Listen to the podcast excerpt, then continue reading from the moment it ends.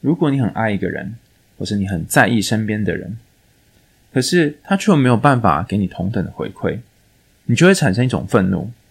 这种愤怒可能是对于关系的愤怒，可能是对于对方的愤怒，或者是对于自己的愤怒。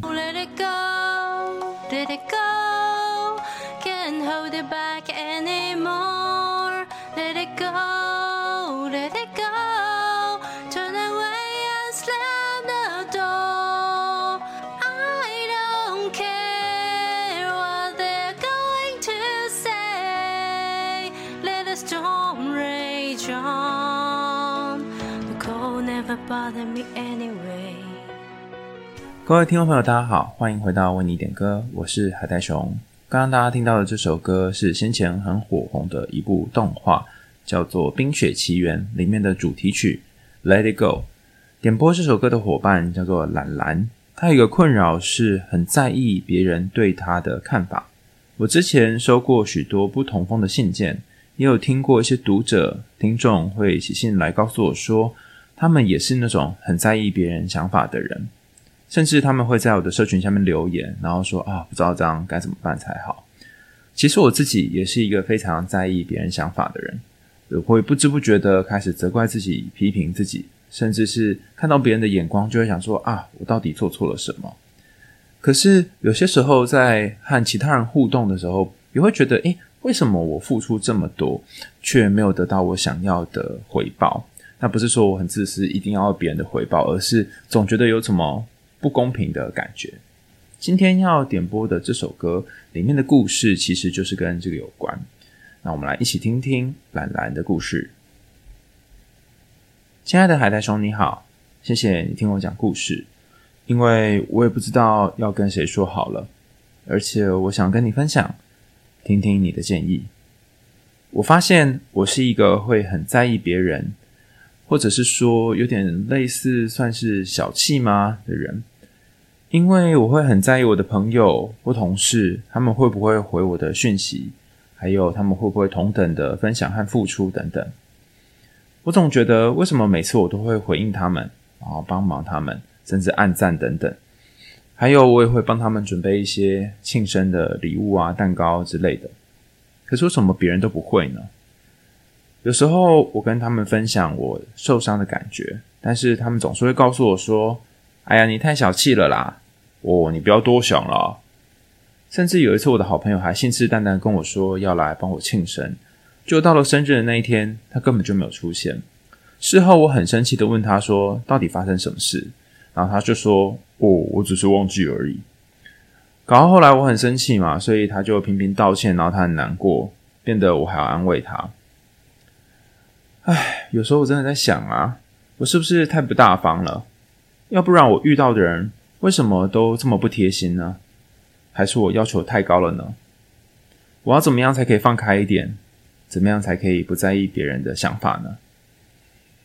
我很羡慕《冰雪奇缘》里面的女主角，她可以不在意别人的眼光，然后活出一个有自信的自己，不用因为别人做什么或不做什么就开始怀疑自己。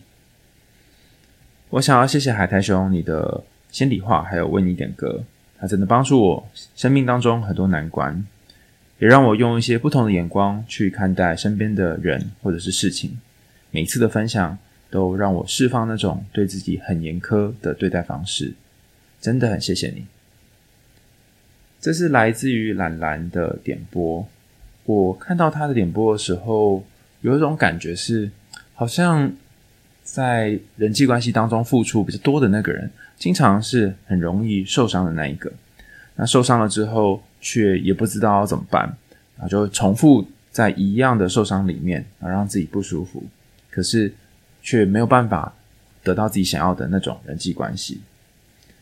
我先前常常跟大家分享说，如果你在和人相处的当时，然后经常责怪自己，这个责怪它是有好处的，因为当你责怪别人，却又无法改变别人的时候，你一方面会觉得很无力，不知道该怎么办，然后另外一方面你又很想要再做点什么。可是如果你责怪自己的话，那就太棒了，因为你就会觉得一定要透过什么方式来调整，然后你调整了之后，对方就会因此而重新喜欢你，爱上你，会对你好一点。所以责怪自己充其量某种程度上面是一种找到控制感的方法。你可以透过责怪自己，然后改变自己，从关系当中得到呃，好像我做一点什么，它可以有所调整的感觉。你可能会想说，如果我不再这么小气，身边的人会不会对我好一点？或者是如果我修改一下我的个性，我可以体贴大家，会不会我在人群当中就比较受欢迎？可是我想要跟兰兰说，有些时候你跟其他人的互动方式形成了一种特定的模式。然后这个模式可能行之有年，比方说，你可能会经常怪自己，觉得自己哪里做错了，不断的调整自己和身边的人的关系，所以他们就不太需要做任何改变。这也是为什么你在信件里面谈到说，好像你身边的人总是你对他们付出很多，可他们却没有办法有同等的回报。仔细想想，这件事情很简单，如果有一个朋友，他帮我准备生日蛋糕。帮我庆生，甚至做很多很多的事情，可是我却甚至可以忘掉他的生日，不会受到任何的处罚，也不会需要给他任何的回馈回报，然后他还是会一样的对待我。那我就会觉得，诶，为什么我要对他那么好呢？我干嘛对这个人付出呢？上面这段讲起来好像很现实哦，可是就讲的好像是朋友跟朋友之间是某种利益交换。似乎都你要为他做一点，然后他也要为你做一点，这样才算朋友。但实际上，这个过程是一个相互的概念。也就是说，如果你委屈了自己，那么长久时间下来，其实你也会委屈这段关系。然后这个关系就会变得一个很奇怪的形状。他可能会一直踩你的线，然后你得要一直退让，一直退让。后来你越缩越小，越来越讨厌自己，甚至到后来你也会在想说：哦。我在这段关系里面到底发生了什么事？但也因为你越来越讨厌自己，你都已经不喜欢自己了，他怎么可能会喜欢那个也讨厌自己的你自己呢？今天我去台中听钟颖老师分享他的新书，应该算是他翻译的书的发表会。那这本书叫做《荣格心理学词典》。之前上周有跟大家谈到里面的一个概念，叫做忧郁的心理位置。今天我想跟大家谈一谈讲座里面我们讨论到的一个概念，这个概念叫做爱跟原则。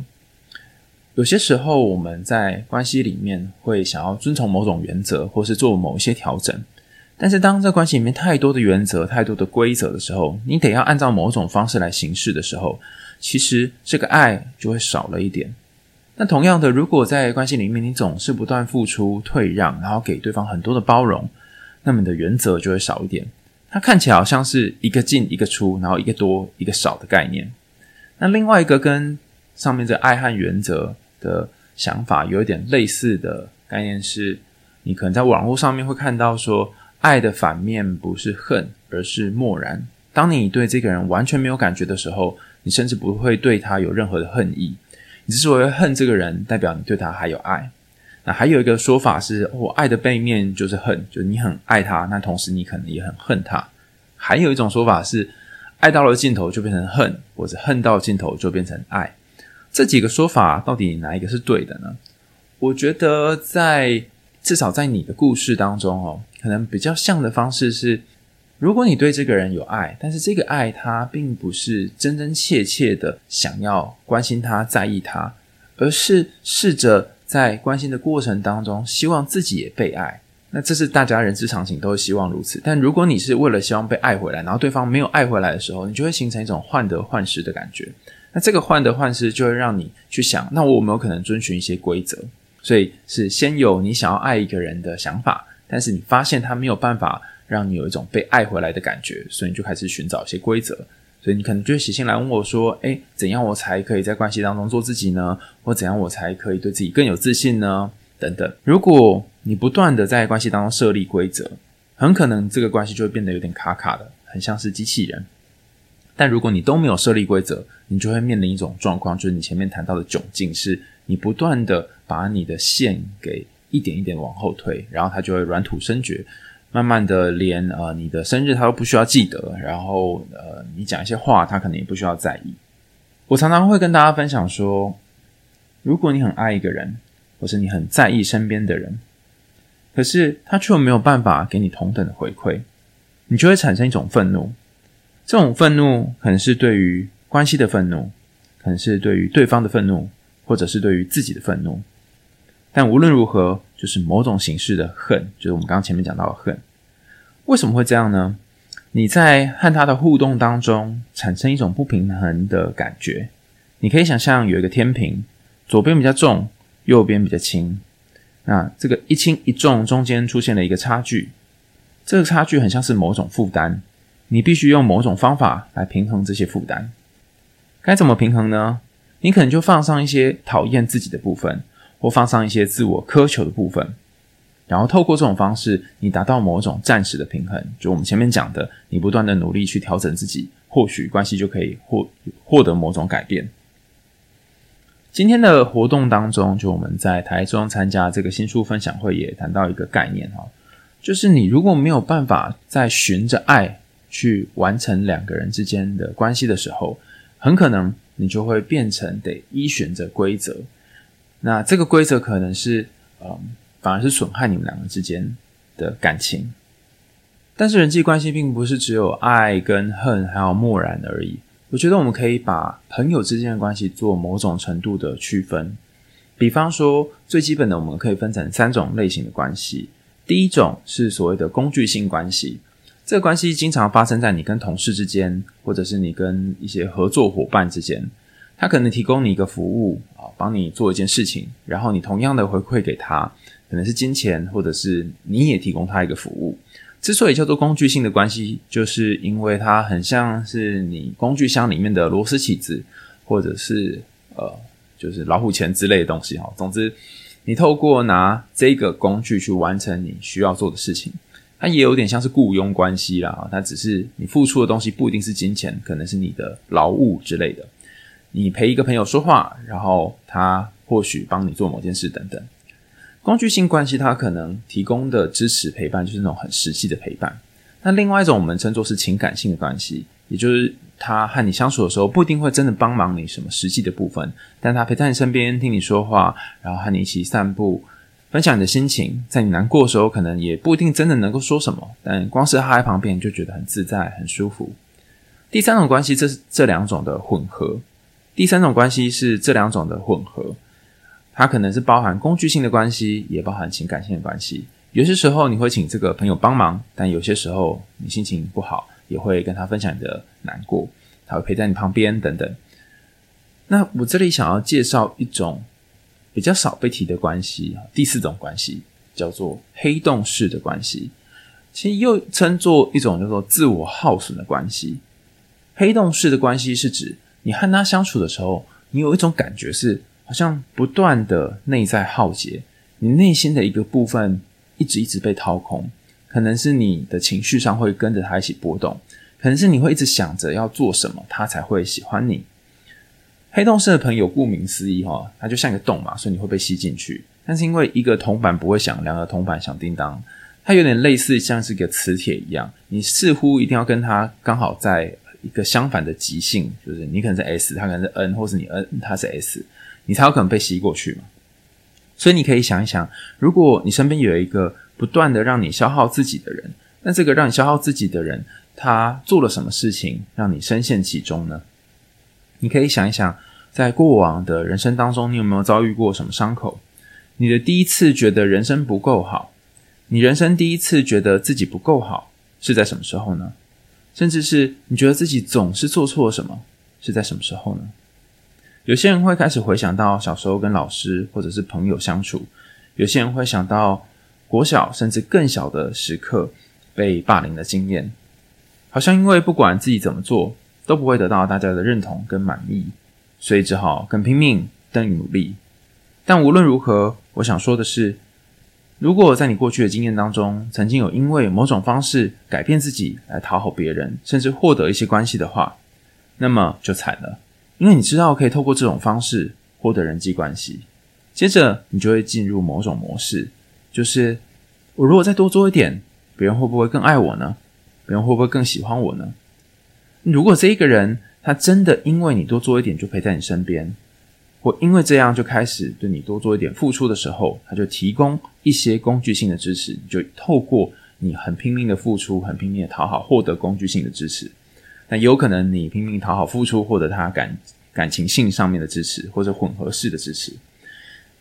那不论是上面哪一种情况，它都算是一个相对平衡稳定的关系。但如果他没有做这件事，他就是不断的让你付出，你就会变成好像跌入一个很深很深的井里面，你需要不断的往里面倒水，总有一天你会觉得很枯竭、很干涸。你可以想想，你有点像是一个仙人掌，或者是像是一只骆驼，你得不断把水挤出来，给身边那个吸进去你的黑洞。那你为什么不会觉得口渴呢？你有没有想过，在你不断付出的过程当中，其实你也是需要被爱的呢？很可能就在他偶尔给你一点点爱，偶尔给你一点点关心的时候，你就觉得哦，那我应该下一次再透过同样的方式可以获得我要的东西。但是长期下来，你那个不平衡、不公平的感觉还是会一直在，所以你就会进入一个内在耗竭的漩涡。有人问我说，遇到这样的人该怎么办？我想要跟大家分享多年前我看到的一本书，这本书是呃少数谈跟友情 friendship 有关的书。当年我在老师的柜子里面看到了这本书，它里面谈到了很多不同的关于朋友，还有朋友是如何被定义出来的，以及要如何和朋友相处等等。那因为是一九九八年的书哦，所以已经年代有点久远，我已经忘记书的名字。如果大家有想起来是哪一本书的话，可以再分享给我。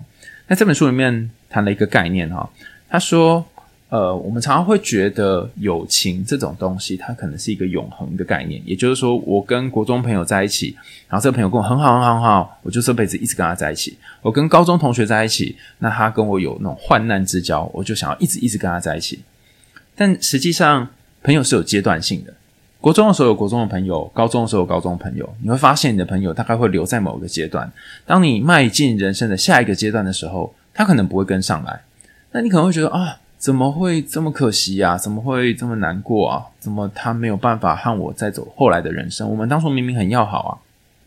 但这件事情我们可能要反过来想，就是他没有办法跟上来，并不是因为你不好，而是你们两个人开始走到人生不一样的路。他往东边走，你往西边走。你的人生跟他的人生不再有交集，你们的分开并不代表两个人当初的相聚是一种错误，而只是当时你们共同在同一个战场打仗，但是现在你们要各自到其他的战场打仗。所以从这个角度反过来看的话，你就会发现哦，那些真的能够在你生命当中留下来，呃，经过岁月的淘礼淘洗，还可以呃不会被洗掉的人，他们是多么的重要，在你的身边扮演多么关键的角色。我分享两个例子好了。我自己是一个不太习惯跟男生相处的人，身边的朋友很多都是女性。在我高中的时候，认识了一个很棒的朋友，他是那种我不管做什么事情，他都会先想到我。有可能是因为我经常会跟他开玩笑哈，我那时候很屁孩，还会贬低他，然后在朋友面前都会讲他的坏话。现在想想，真的觉得那时候蛮不应该的。当时年轻气盛，可能。他过去有一些不好的经验，所以在人际关系当中很害怕被孤立，他很想要打入人群当中。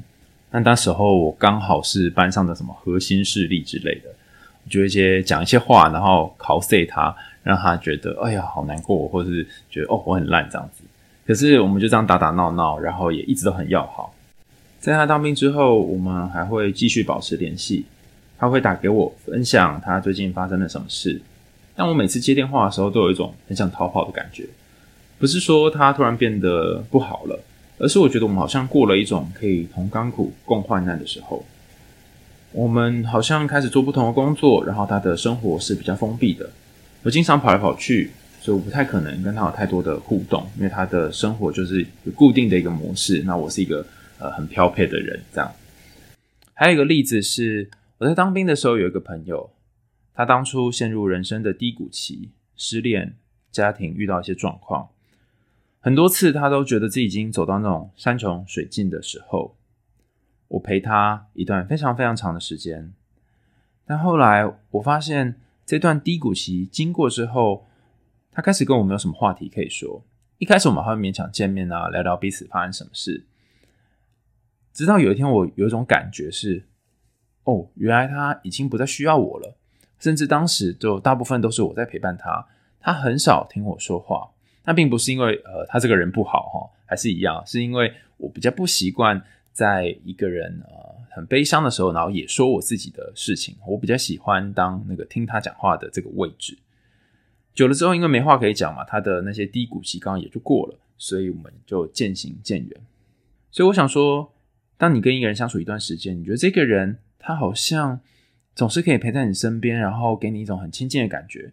但是又隔了一段时间，发现，哎，好像他没有办法再给你当初那种一样的感觉的时候，你不一定需要紧紧的抓住他，你可能可以跟他聊聊。但这个沟通如果没有效果的时候，或许分开走各自的路，你去你的森林，他去他的海底，也是一个方法。代表你要放掉很多过去你们投入的时间跟心血。大家可以想象一下，你的眼前有一张纸。然后你在上面画了一些图案，比如说画只兔子啊，画只鸭子之类，但不小心画错了。然后你希望透过某种方式把它修改，变得好看一点。可是不管怎么搞，好像越搞越糟，越涂越烂。本来是一只很丑的鸭子，结果你涂改之后变成一只更丑更丑的鸭子，然后就觉得好后悔哦，为什么要花这么多时间？结果画虎不成反类犬，越画越糟糕。所以我觉得有些时候两个人的关系如果停在一个地方，然后没有再继续往前，也没有变得更糟的话，这样好像也不错。等到年老了以后，两人还有一些美好的回忆可以去想。这不是要跟大家说你要放弃所有身边的人际关系，每次只要有不合就丢着不管，而是你可能要去找一些和你相处的时候感到自在而不会感到委屈的人。或者是如果你会感到委屈，你可以跟他一起拿出来讨论跟沟通的人。讲到讨论跟沟通，有人会说：“欸，我每次都想跟他沟通啊，可是他就是不想跟我沟通。”我最近有一个体会是这样：有些人或者是有些事情，你跟他讲是没有用的，就是用嘴巴讲没有用，他不一定能够听进你的话。你很可能需要和他两个人。讨论之后，感觉一下他到底有没有真的把你跟他的讨论放在心上。倘若讨论之后他还是没有什么改变，甚至是依然故我，那或许用行为表达也是一个方式，不是叫你要动手打他，而是你要去实践一些你原本不会做的事情。比方说，你跟他约会，或者约一个时间，可他经常忘记你跟他的约会，然后你就告诉他说：“我生日的时候，我们说好一起吃饭。”可是你却忘记来接我，我觉得很难过。我已经期待了很久，可是对你来说好像都无所谓的样子。那他这句话如果听进去，在下一次的相约的过程当中，他就会更重视。但如果他没有听进去，可能下次就会发生类似的事情。当你一次两次跟他说他都无动于衷的时候，那代表他没有感觉到那个痛。他不晓得那一次他的缺席对你的影响有多大，他也没有感觉到你内心的那个痛苦的感觉。这个痛可能是失去这段关系，或者是失去你对他的关心，甚至你可以反过来想，他可能不一定需要你给他的这个关心，你的付出可能某种程度上对他来讲是多余的。我这里要多分享一个有关于多余的概念，讲起来可能有点心酸哦。不过大家有没有一种感觉是，你可能会在身边的某一个人身上发现，你并没有那么需要他。他买一个礼物给你，或是送一个东西给你，然后你会觉得，哎，这个东西你完全不需要，甚至你可能会觉得，啊，这太搞刚了吧，哈，为什么要送我这个东西？但你又不好意思退给他。大家曾经有这种经验吗？我以前的确有这种经验，然后会觉得对送东西的人很愧疚，觉得啊，为什么我要让他花钱买这个呢？啊，我也用不到啊，丢掉也很奇怪啊，我又不喜欢啊，不收下觉得不好意思等等。但长久下来，我发现一件事情。就是那些送东西来的人，他其实对你有产生某种期待。比方说，他觉得已经在你身上花了这么多时间、这么多心力、这么多钱，那你是不是要给我一些东西作为回馈？就算他们嘴巴上说“哦，不用你的回馈啊，我不要你的任何东西”，但这句话讲出来的同时，他其实就是需要一个回馈。这个回馈可能不一定是物品、时间、金钱，很可能是你对他的爱。讲爱好像有点太狭隘了哈，但是这里的爱指的是那种友情间的爱，不一定要是感情上的爱。有一句话说：“拿人手短，吃人嘴软。”我倒不觉得真的是手短跟嘴软，但如果有一个人送你东西，你并不是很需要这个东西的时候，你可能要去思考你们之间的关系是不是跟他所期待的关系不一样。刚刚我们是讲别人送你东西嘛，那现在我们反过来把镜头转个方向哈。当你要送一个人东西的时候，你心里在想什么呢？或者是在什么样的情况下你会做送别人东西这件事？我想这个问题想了很久，我发现有几种情况你会送别人东西。第一种情况是他帮你一个很大的忙，然后你很想要感谢他，所以给他一个礼物。另外一种情况是你未来会需要这个人的帮忙。例如，你跟一个伙伴合作，甚至是你拜托老板、同事帮你做某件事情，啊这个拜托可能还没发生哦，但是你就先送一个礼物给他，有点类似一个工资的概念。好，还有一种情况是大家比较少想到的，就是在你跟他的关系里面，他是地位比较高的那一个，也就是说，你和他相处的时候，你会觉得，诶，好像自己矮他一截，你的位置似乎不是和他平起平坐的。然后这个没有平起平坐的感觉，就会让你产生一种不平衡的感受。你会觉得说，哦，原来他的一分钟跟我的一分钟是不一样价钱的。我其实可能跟他讲话过程当中，我要非常小心翼翼，因为我在浪费他的时间。我有一次跟我的朋友分享这件事哈，然后我朋友就告诉我说，诶，你很奇怪，你怎么会觉得你在浪费人家时间？人家同时也是在浪费你时间啊！你的一分钟是分钟，他的一分钟也是分钟，你们两个是同等的。然后我就说，诶，不一样，不一样，因为。呃，先前我采访柯震东跟徐若瑄嘛，我就觉得哇，他们的时间好宝贵哦，好，他们可能每分钟数十万上下，我可能每分钟数十块上下，那我们两个人之间的这个分钟的概念就有点不一样。但问题是，大家不会一天到晚跟徐若瑄、柯震东相处嘛，所以我想要说的是，能够待在你身边的人，甚至跟你相处的人，他们某种程度上面那个价格应该是跟你一样的。你不要总是把对方想象成很厉害、很棒。呃，这个你把对方想象很好的过程，其实就是贬低你自己的价值。所以我后来我朋友跟我说，嗯，你怎么会认为你的一分钟比对方的一分钟来的廉价呢？当你觉得自己比较廉价的时候，比方说你可能呃一个小时这样可能值六百块，好，他可能是值六千块，那剩下的五千四百块的差距，你会用什么东西来填补呢？你就会送礼物，或者是给他一些其他的好处。所以每一次当你要准备礼物或准备好处给对方的时候，在需要去买礼物之前，你要先问自己说：我到底为什么需要买这个礼物？是不是为了填补我内心当中某一种不自信，或者某一种的自我贬低？那一次两次之后，你就会开始觉察到：诶，我好像如果没有送礼物，也不会怎么样。你不一定要把礼物当做是你们两个之间的垫脚石，你一定要踩着那个礼物才能跟他有同样的高度。然后我们再回到信件当中，兰兰的问题。兰兰说：“我要怎么样才能不在意别人的想法？我觉得非常困难，因为每一个人都是很容易在意其他人想法的人。所以这个问题要换一个角度思考哈，就是怎么样才能够在意自己内心的声音多一点，而不是只在意外在的声音？怎么样才能够爱自己多一点，而不是只爱外面的那个人？每次讲到爱自己，就好像进入了一个虚无缥缈的心灵鸡汤。”但我想说的是，如果你跟对方在一起，你发现你们之间有一个 gap，这个 gap 是你心中的某一种焦虑的时候，好像我们前面谈到，他似乎地位高，你似乎地位低，那你有一个选择，就是可以把自己的位置稍微往上面拉一点。例如，你可以每天跟自己说，你很棒，你很不错，你很不赖之类的，每一天每一天都给自己一点自我肯定，然后慢慢把自己内在的这个高楼呢，从一楼盖成两楼，盖成三楼，然后盖得更高一点。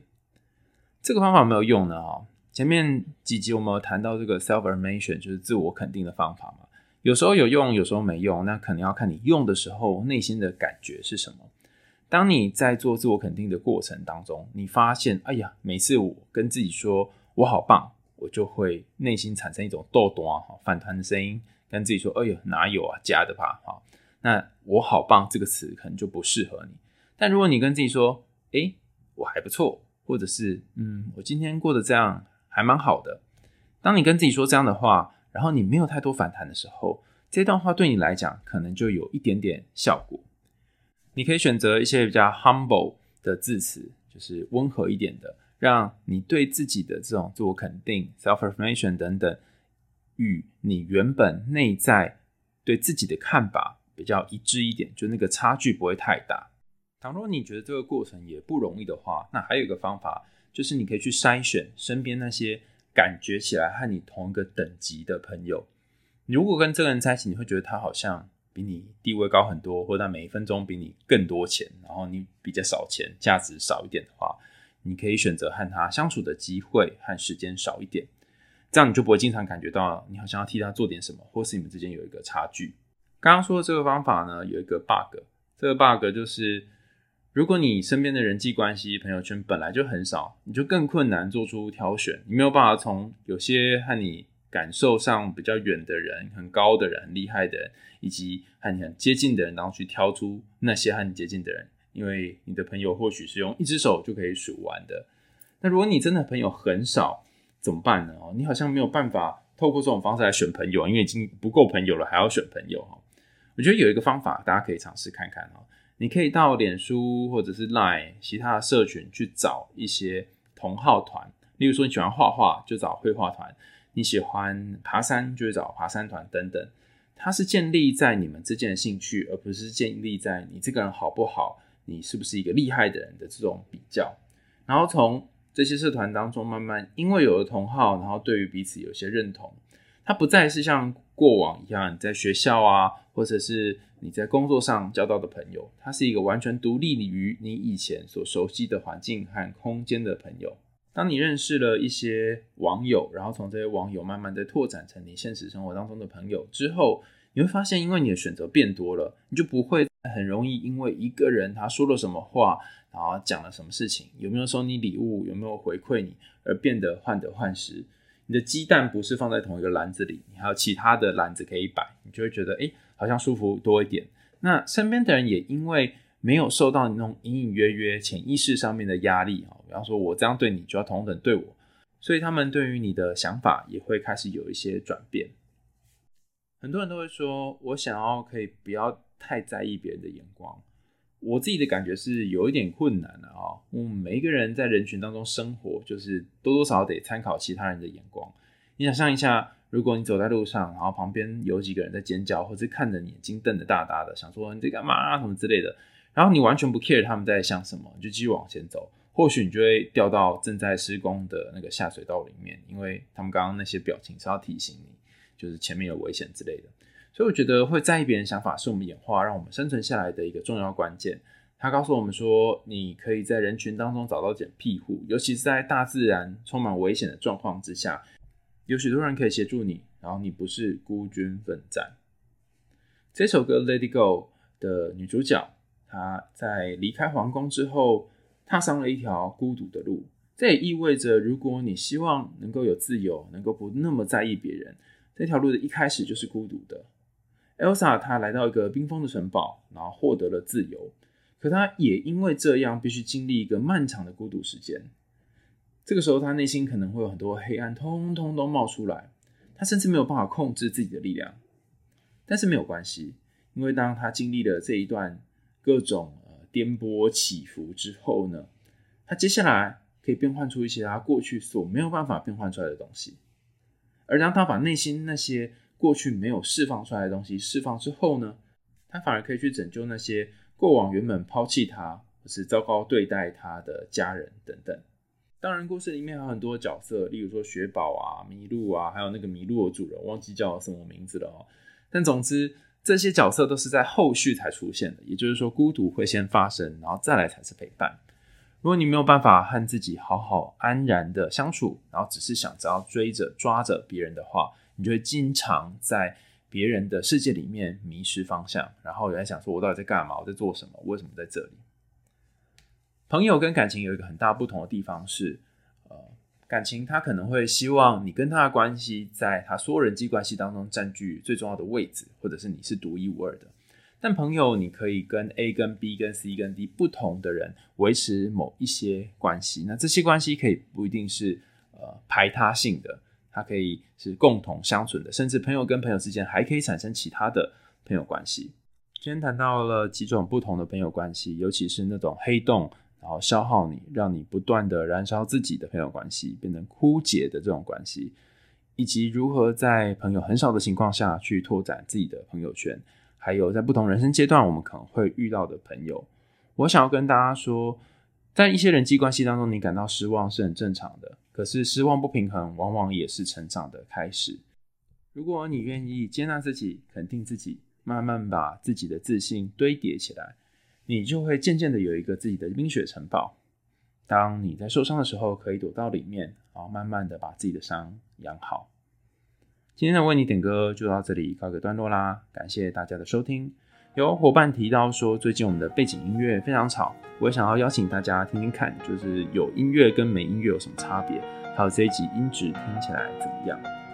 我们问点歌，下次见啦，拜拜。Snow girls, on mountain tonight? Not a footprint to be seen. A kingdom of isolation, and it looks like I'm the queen. The wind is howling like the swollen storm inside. Couldn't keep in it, heaven knows I've tried. Don't let them in, don't let them see. Be the good girl you always have to be. Conceal, don't fear, don't let them know. Well, now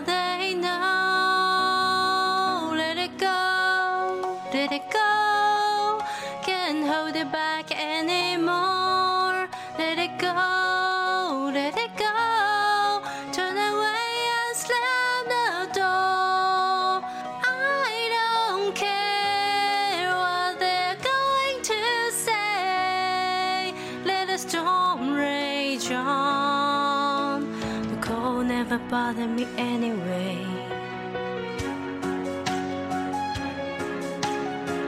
It's funny how some distance makes everything seem small. The fears that once controlled me can't get to me at all. It's time to see what I can do to test the limits and break through no wrong, no wrong.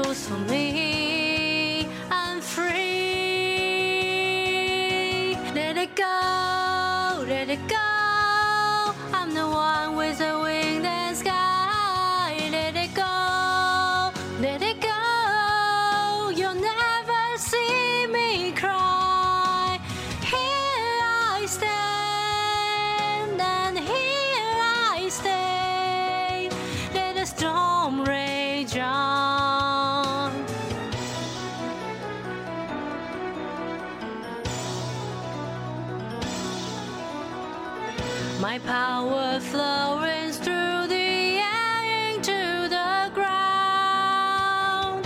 My soul and spirit rising, frozen fractals all around. And one source crystallized.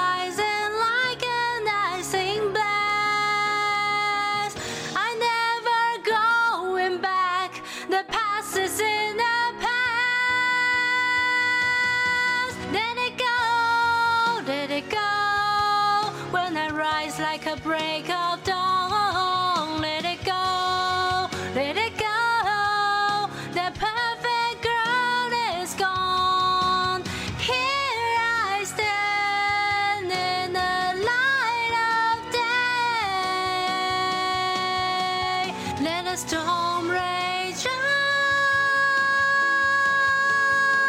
on. The cold never bothered me anyway.